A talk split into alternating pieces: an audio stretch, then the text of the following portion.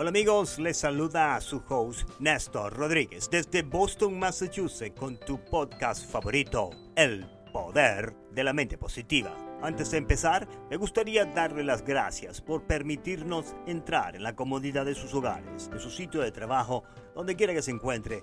Muchas gracias por estar pendiente de este podcast a través de la 1600 AM en Massachusetts, en Google Podcast y Spotify y también en iHeartRadio. Se dice que después de una tormenta siempre sale el sol o la luna, dependiendo a la hora del día en que estemos. Pero en medio de esa tormenta, en oportunidades pensamos que todo se acabó, que la vida no tiene sentido y que el final se acerca y que va a ser terrible. Porque nosotros mismos somos nuestros peores enemigos. En un libro que leí que se llama El arte de la guerra, un general una vez le dijo a su tropa, el único enemigo que no podemos vencer no es el enemigo que vemos, más bien el enemigo que está oculto dentro de nuestras mentes.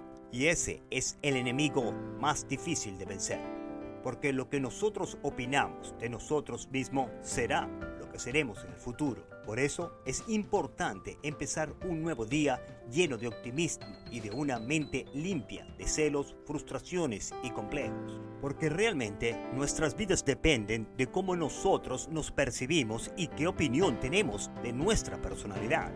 Antes de que el mundo nos pueda ver como personas de éxito, tenemos que tener amor propio y vernos a nosotros mismos de la misma forma de la cual nosotros queremos que el mundo nos vea.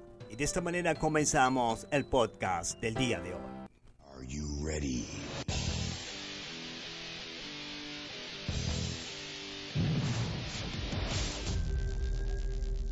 El día de hoy, queridos amigos, quiero compartir con ustedes un ensayo, el cual conseguí en el libro Meditaciones del gran emperador romano Marco Aurelius, que fuera un filósofo muy influyente de su época, pero sus enseñanzas han sobrevivido a través de los años, de los siglos, efectivamente, y son relevantes al día de hoy.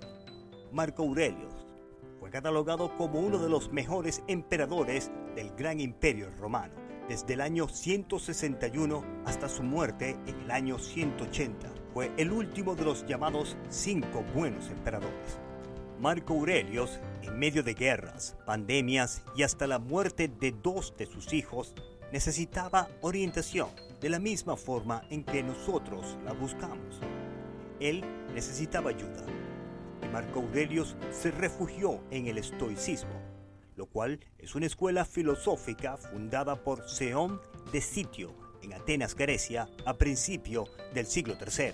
Es una filosofía de ética personal basada en un sistema lógico y sus puntos de vista sobre el mundo natural los estoicos creían que todo alrededor operaba según una ley de causa y efecto, resultando en ella una estructura racional del universo. Y quiero tomar la oportunidad para darle las gracias a Adolfo Reyes, un gran mentor y amigo, quien fue quien me introdujo a esta gran filosofía de vida como lo es el estoicismo. Estaremos desarrollando otros principios en el futuro, tanto como de Epiteto y Séneca. Marco Aurelio era el emperador de Roma y podía hacer lo que él quisiera.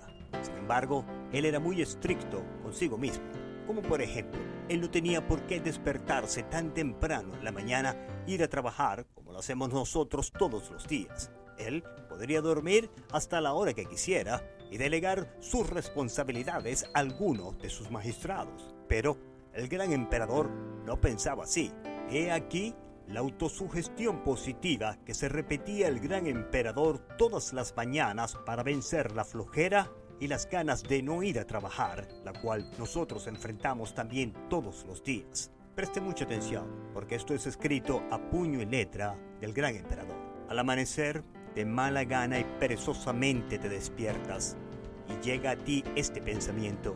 Despierta para cumplir una tarea propia del hombre, o a seguir disgustado si he encaminado a hacer aquella tarea que justifica mi existencia y para la cual he sido traído a este mundo, pues que he sido creado simple y solamente para estar calentito acostado en esta deliciosa cama y en estos cobertores. Es que es muy agradable, ¿verdad? Es que he nacido solo para deleitarme y en resumidas cuentas para llevar una vida pasiva o para la gran actividad de todos los días. Es que no puedes ver que los árboles, los pajarillos, las hormigas, las arañas, las abejas, todos cumplen su función propia y contribuyen por su cuenta al orden del mundo. Pero tú rehusas hacer lo que es propio del hombre y perseguir con ahínco lo que está acorde con tu propia naturaleza. Sabemos que es necesario reposar y descansar, continúa el gran emperador, pero también la naturaleza ha marcado los límites al reposo, como también lo ha marcado y ha fijado límites en la comida y en la bebida, y a pesar de eso superas los límites, excediéndote más de lo que es suficiente, hartándote y bebiendo hasta la exageración. Por consiguiente, no te amas a ti mismo, porque ciertamente si te amaras a ti mismo, considerarás y amarías tu naturaleza y tu propio propósito en esta tierra. Mientras tanto, hay otras personas que aman su profesión y se consumen en el ejercicio del trabajo idóneo, sin preocuparse por bañarse o comer. Pero tú mientras tanto desestimas tu propia naturaleza, más que el pintor a su pincel, más que el danzarín a su danza, el avaro a su dinero, el presunto a su vanagloria. Estas personas, sin embargo, cuando sienten esa pasión por algo, ni comer ni dormir quieren hacer antes de haber cumplido y haber contribuido al progreso de aquellos objetivos a los que se han entregado. ¿Y a ti?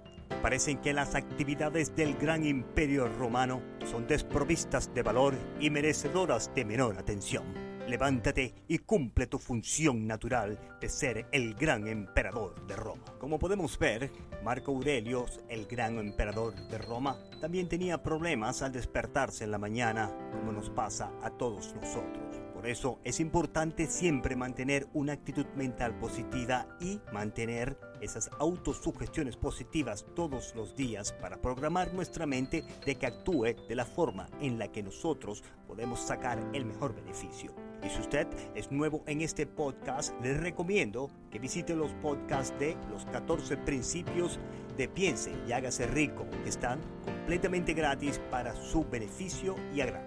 Y de esta manera culminamos el podcast del día de hoy. Desde los estudios del poder de la mente positiva, se despide Néstor Rodríguez. Con mucho amor para nuestra orgullosa clase trabajadora en Massachusetts y en todo el mundo a través de la aplicación La Patrona Radio, Google Podcast y Spotify. Disponga usted de los micrófonos. Señora directora Juanita Benítez, que tengan ustedes un maravilloso día. Este podcast ha sido patrocinado por Spinal Rehab Group. Después de un accidente automovilístico o de trabajo, no deje de visitar spinalrehabgroup.com, porque en Spinal Rehab siempre estamos pensando en su salud.